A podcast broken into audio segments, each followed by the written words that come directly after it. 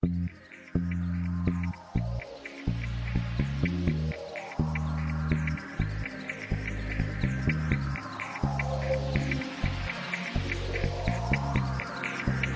ジアンパラダイスポッドキャスト。今回は6月と7月に台湾文化センターとアジアンパラダイス共催の上映トークで上映した金風仏教映画の王の林珍ジエ監督のインタビューです。制作の経緯から膨大な取材のエピソード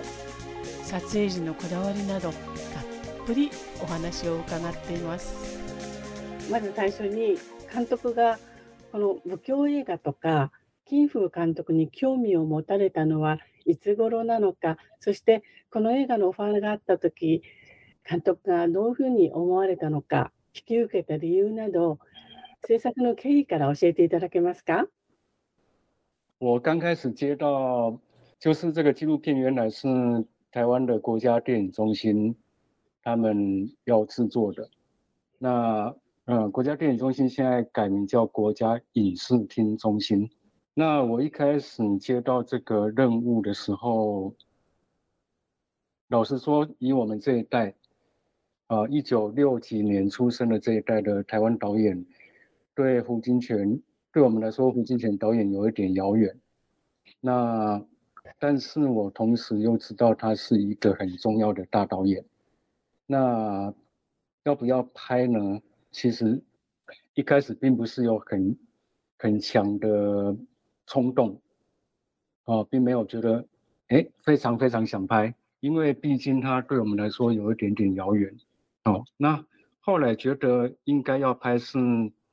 对于一个前辈，我们的前辈嘛，对于一个前辈大导演，我却对他有点陌生这件事情，我觉得不太好，对，所以我可以借由。拍摄他来更进一步了解他。那另外就是，我觉得这也是我们的我们后辈的责任，就是把前辈重要的导演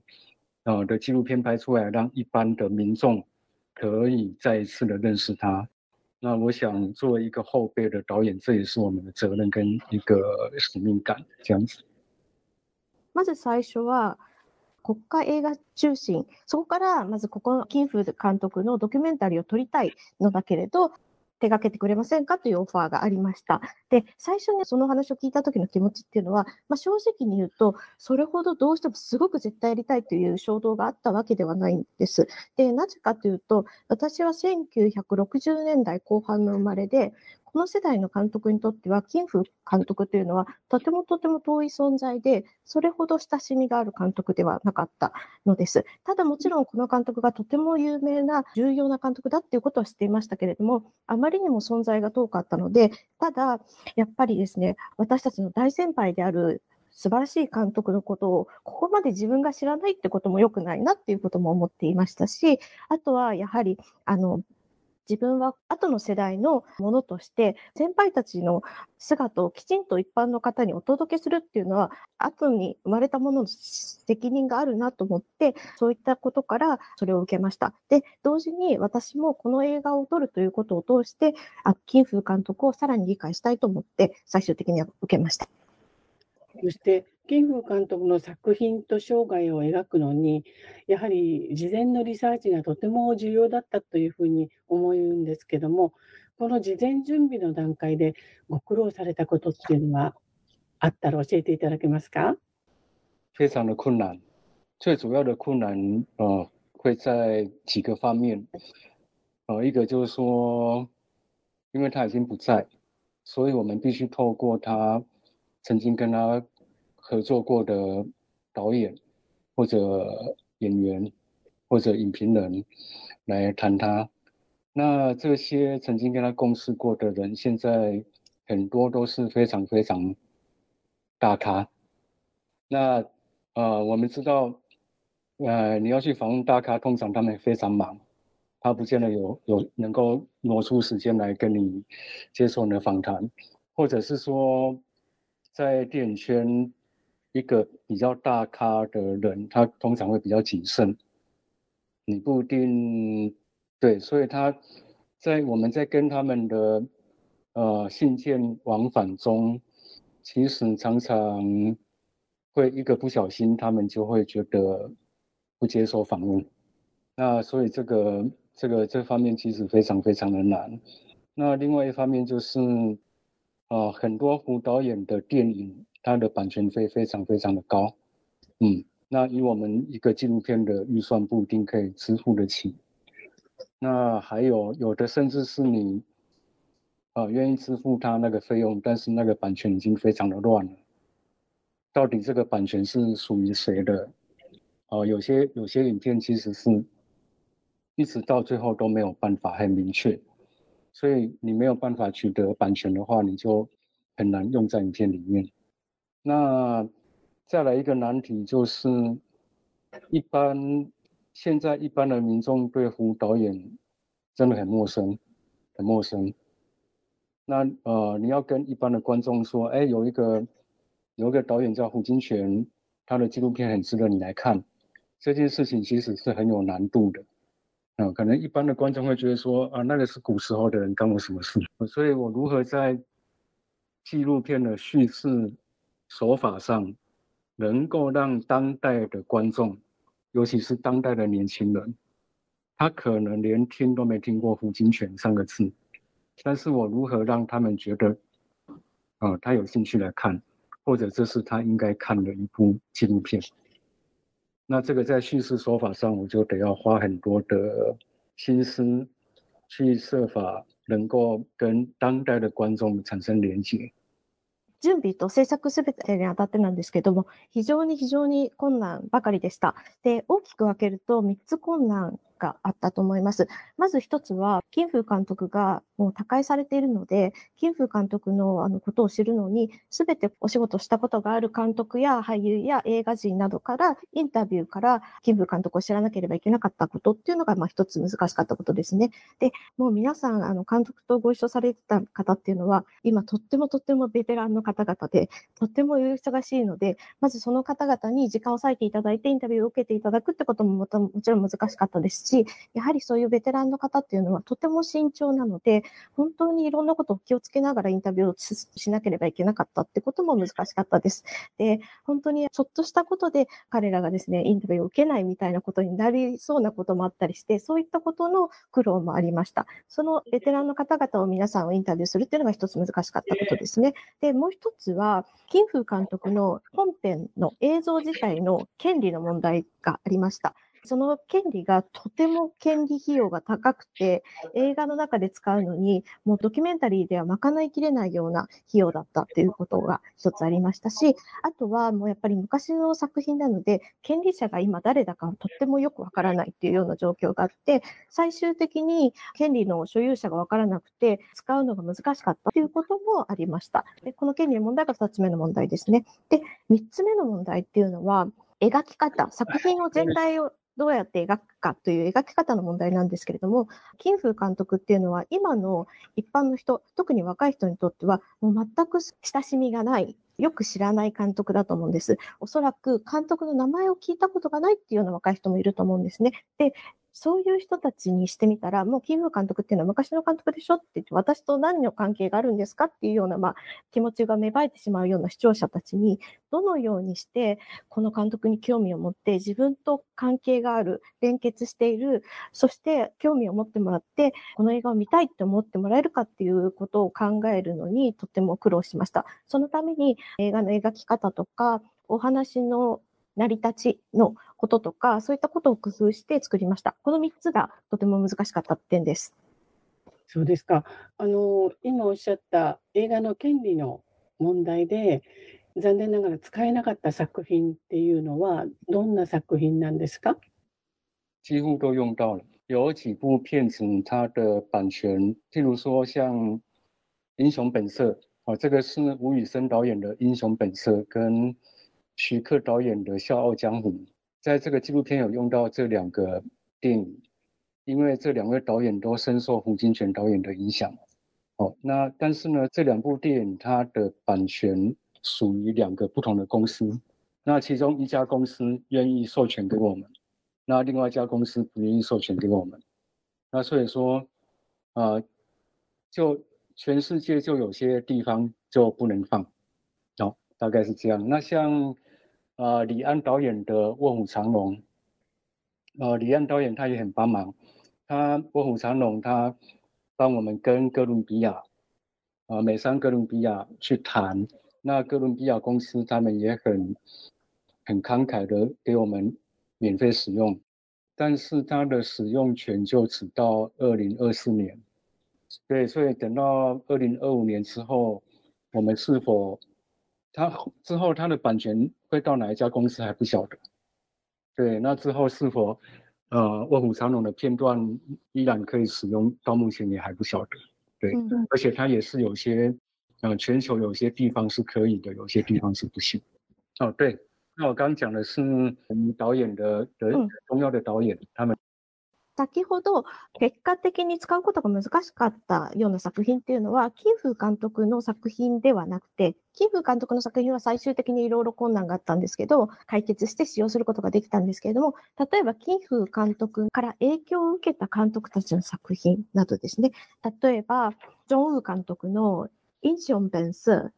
あとはですね、ツイハーク監督の笑傲江湖っていう、あの、最終的にストップしてしまった映画だと思うんですけど、そういった映画とか、あとはアン・リー監督のグリーンディスティニーとかですね、そういった作品はいろいろ権利の問題でなかなか使うのが難しかったですね。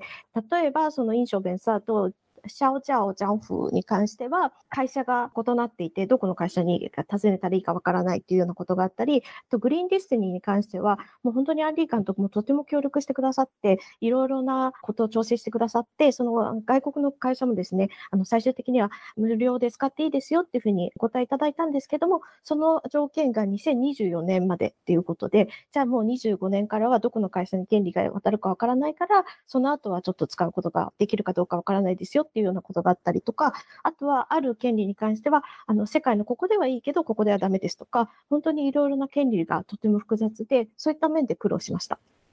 ありました。そして監督が苦労されたもう一つの点で、取材する方たちも本当に大御所の皆さんなんですけども、まず最初に監督がお話を聞いてみたいと思って、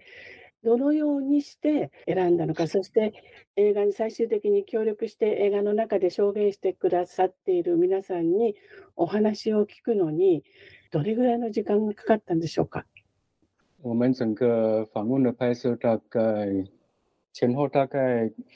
有三年多，是。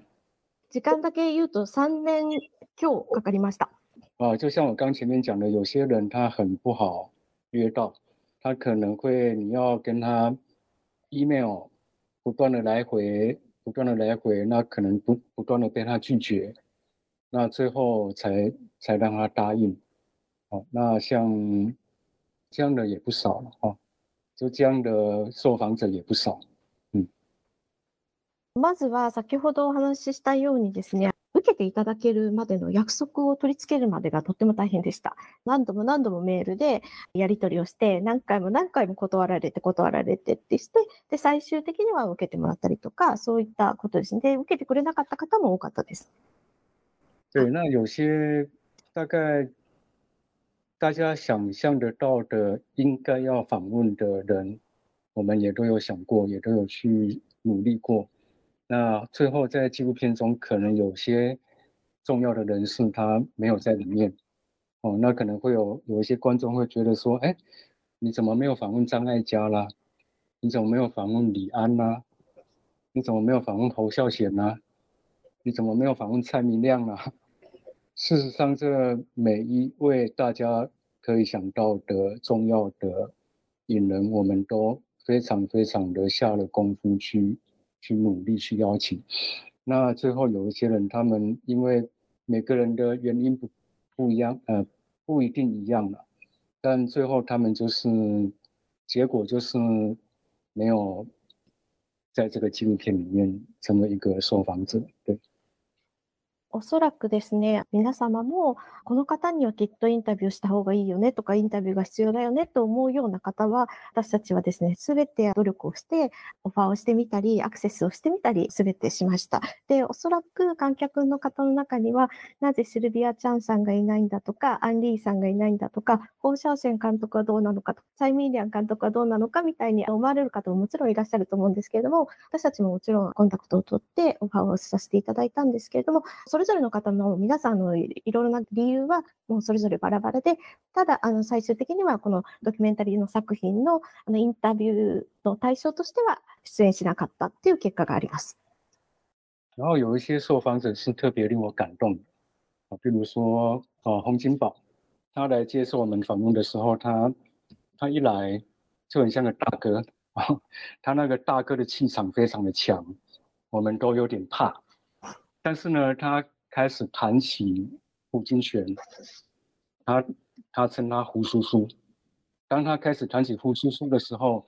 这个洪金宝这个大哥他就变成一个很很像个孩子一样，他就很开心，然后然后非常可爱，然后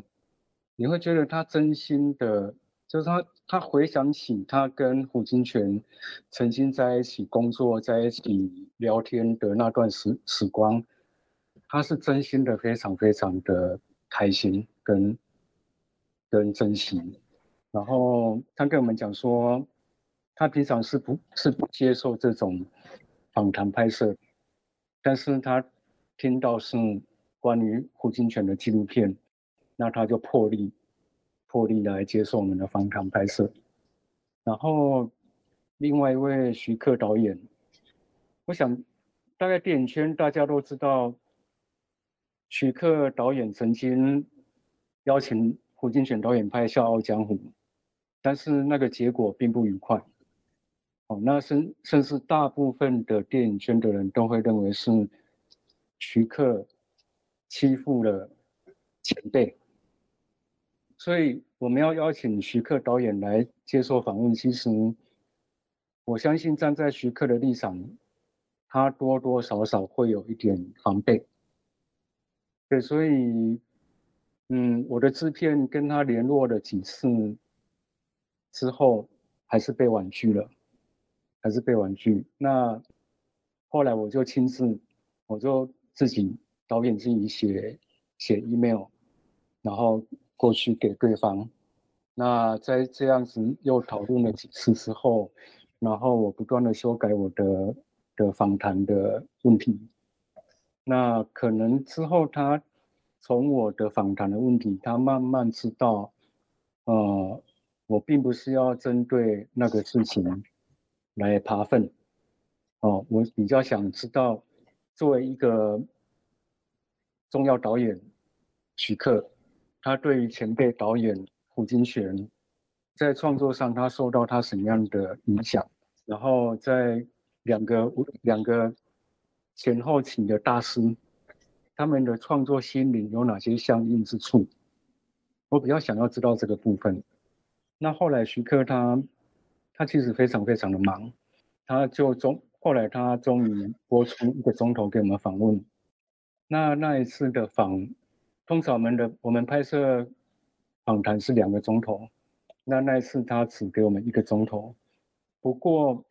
在那一个钟头里面是我进行的访谈拍摄中，我觉得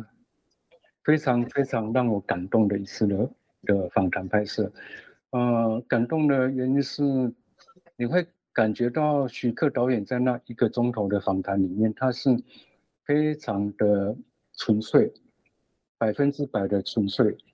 以一个纯粹的创作者的一个状态。来谈论另外一个很纯粹的前辈创作者，那所以那个钟头，徐克导演的他的讲话、他的神情，甚至他在思考的片段，都让我感到一种纯粹的能量弥漫出来。嗯，那个时候我觉得他是跟胡导演在一起的，对，那个那个感觉让我非常的感动。那当然还有其他。还有其他一些导演，他们也都是因为冲着胡导演， 是因为要拍胡金铨导演，所以他们义不容辞，他们要为胡金铨导演站出来接受访问。对。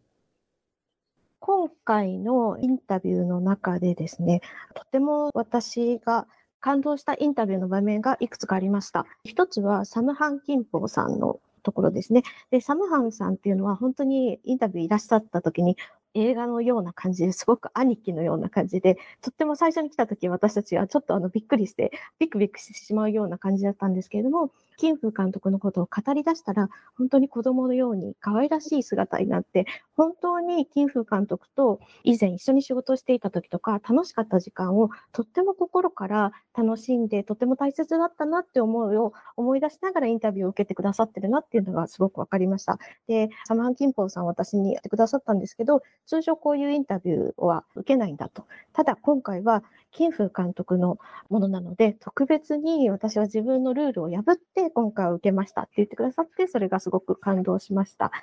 もう一人がですね、ツイハープ監督のインタビューの時ですね。で、ツイハープ監督っていうのは、まあおそらく皆さん映画業界の方、あの皆さんご存知だと思うんですけれども、シャオ・ザオ・ジャンフの映画を撮った時に、まあ最終的にティフ監督と一緒にやったんだけど、それの結末はとてもあまり楽しい思い出じゃない形で終わってしまって、で、ある映画の方はおそらく、その後輩の追白監督が金風監督を苦しめて終わってしまったんじゃないかとか、何か、とにかくお二人の最後がとても愉快ではなかったっていうことが分かっていると思うんですね。で、私が最初に追白監督にインタビューをしたいと思って、プロデューサーから連絡をしたんですけれども、最初に出した案だと何度も断られてしまって、最終的には私が自らメールを書いて、何度も何度も討論を重ねて、で、私がインタビューをしたい内容とかですね、しっかりお伝えして、ジハー監督にお話ししました。その時に私が強調したのは、お二人が不愉快だったとか、問題があったこととか、そういったことに焦点を当ててインタビューをしたいわけではなくて、今、とても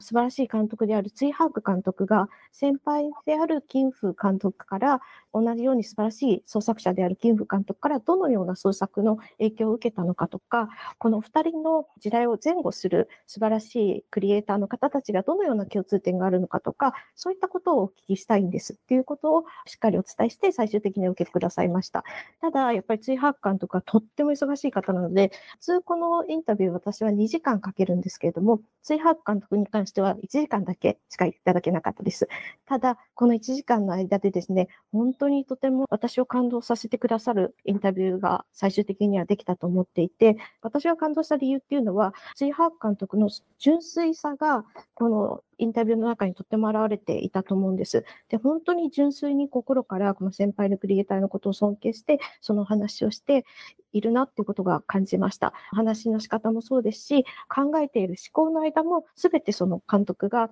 あの純粋な気持ちで、金風監督との思い出を語っていらっしゃるなって思いました。で、おそらくこの時にですね、あの、津早監督はキンフ監督とまるで本当に一緒にいるかのようにお話ししてくださったんじゃないかなと思います。で、それ以外のあの監督たちもですね、たくさん皆さん、本当はこういったインタビューは受けないんだけど、キンフ監督のためだからということで立ち上がってくださって、インタビューを受けてくださった方がたくさんいらっしゃいました。然后，呃，其实一开始我会担心这个纪录片会有点无聊，因为胡金铨导演他，呃，他是一个大导演，所以在在台湾事实上已经有很多文字的专题。对他过世十周年，他过世十五周年、二十周年，都会有蛮大的文字方面的专题。那这些专题就会有很多大家所知道的重要的导演，他的重要的历史、重要的演员。会写文章来谈论它，啊，所以一开始我拍这个纪录片，我会我会担心，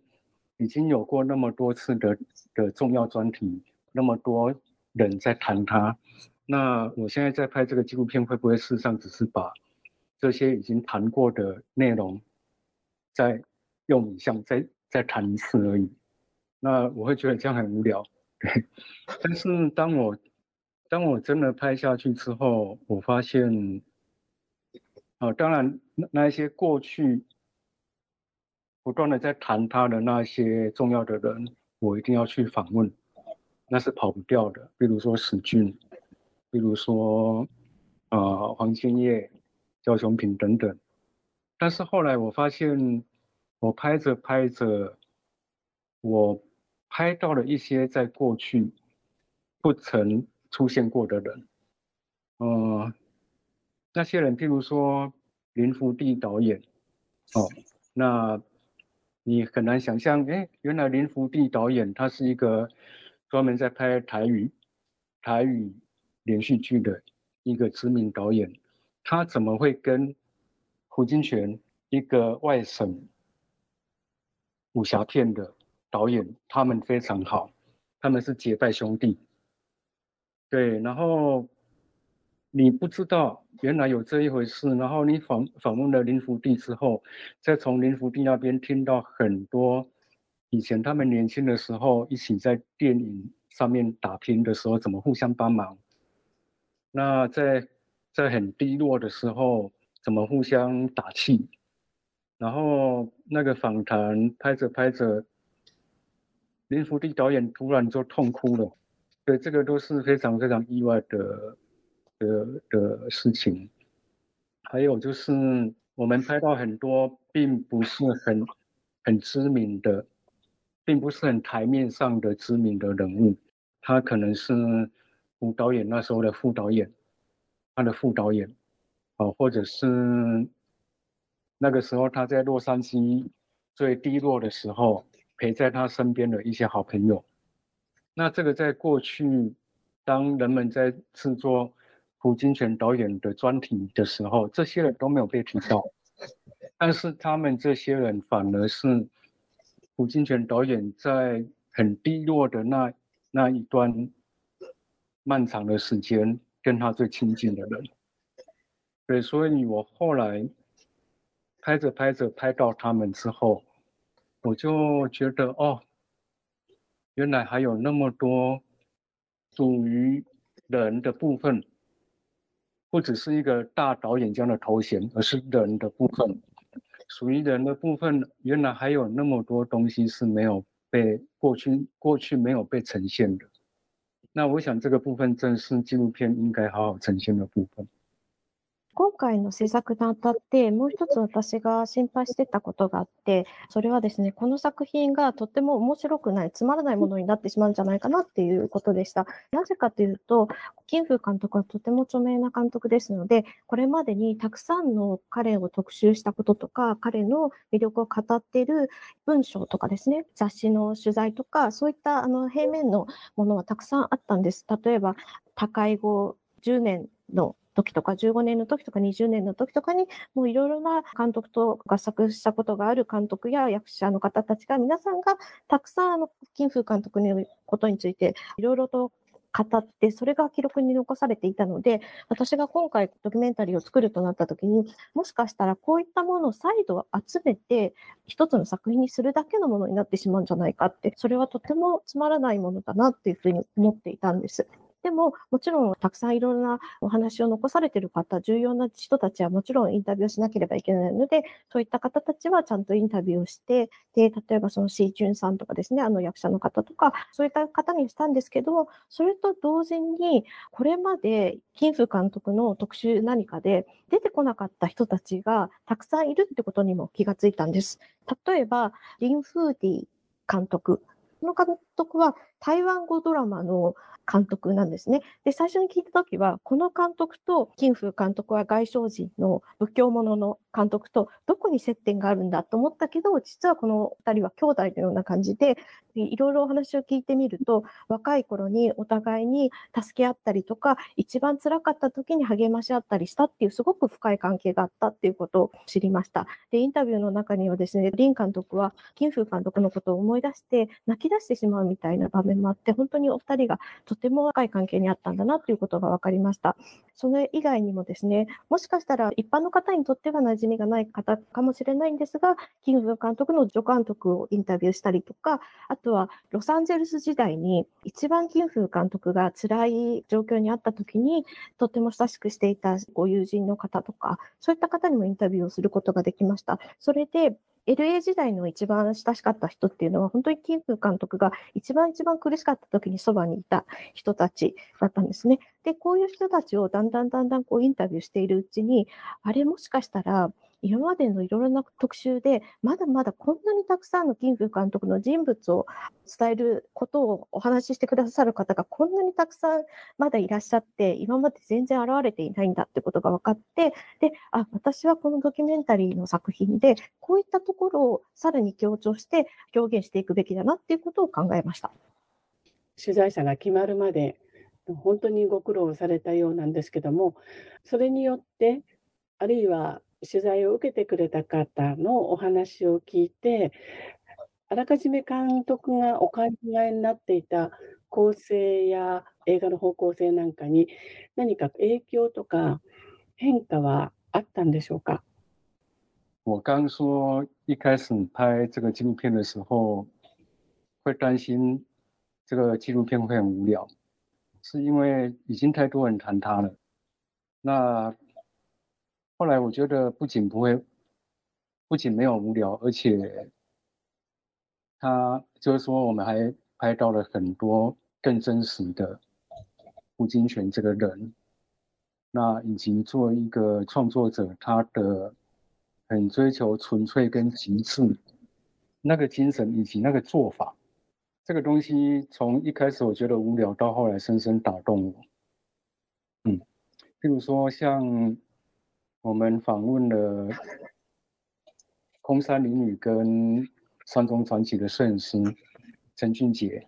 他在拉斯维加斯。那在过去的专题，就是过去人们做胡金铨导演的专题，好像我们从来没有看看过陈俊杰这个人有出现过。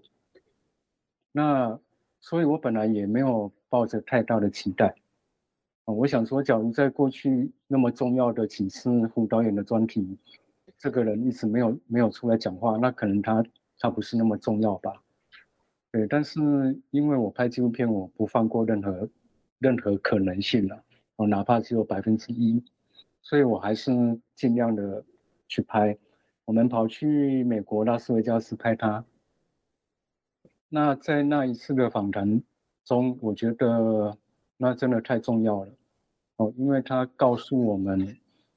在韩国拍摄《空山灵雨》跟《山中传奇》的那一年多，他们是每天是怎么样在进行的。那我从一个摄影师的口中得到第一手资料，哦，就是这个导演他是怎么在创作的，那个创作的轨迹，那个创作的方法。透过他创作的轨迹跟方法，我们可以似乎可以去触摸到这个创作者的心。那我觉得这个是很重要的哦。他他比我们听再多的影评人去分析他都来的重要。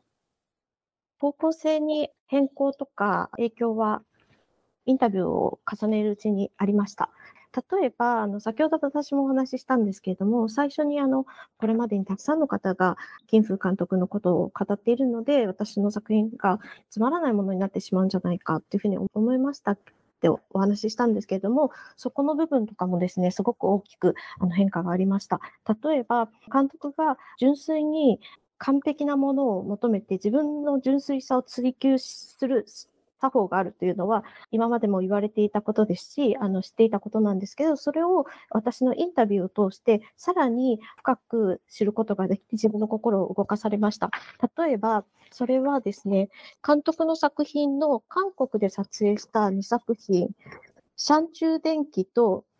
空山リングのカメラマンのチェン・ジュンジエさんという方がいらっしゃるんですけど、その方にインタビューしたときに、この方は今までのいろいろな金風監督特集で一回も出てきてないので、私はおそらくそんなにあの、いろいろな期待をせずにインタビューをしたんですね。でも、このドキュメンタリーを撮るときに全ての可能性をしっかり追求したいと思ったので、インタビューをしました。で、アメリカのラスベガスまで行ってインタビューをしました。そしたらですね、なんとその審査のから、あの、この2作品を韓国で撮った時の1年間に、監督が毎日どのように創作をしていたか、どのようにものづくりを行っていたかっていうことをカメラマンの口から直接聞くことができたんです。で、そのいろんなやり方とか追求の仕方、創作の方法っていうことを聞いて、そこで金風監督の心、どういったものを追い求めていたかっていうのが、私は実際にこのインタビューから知ることができて、これはいろいろなですね、映画の評論家とかが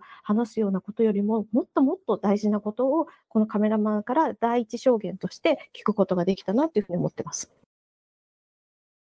啊，就是我听他们在谈胡金铨导演的拍片的时候的那些点点滴滴啊，比如说他很多东西他都自己做啊，很多东西他在那那个年代没有人那样做，他就发明了。那他对很多细节非常的要求啦。那可能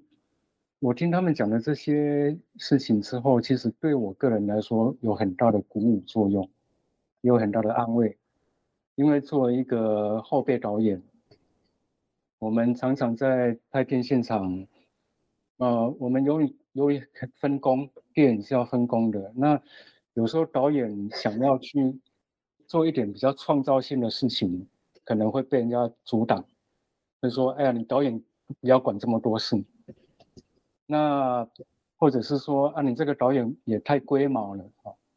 那所以，当我们看到其实胡导演比谁都龟毛啊。那他他就是就是因为他这么这么的龟毛，所以他才会有这样的创造性出来。那假如说现在的导演都不龟毛，或者是怕人家说你龟毛，那嗯终究我们就会慢慢的萎缩，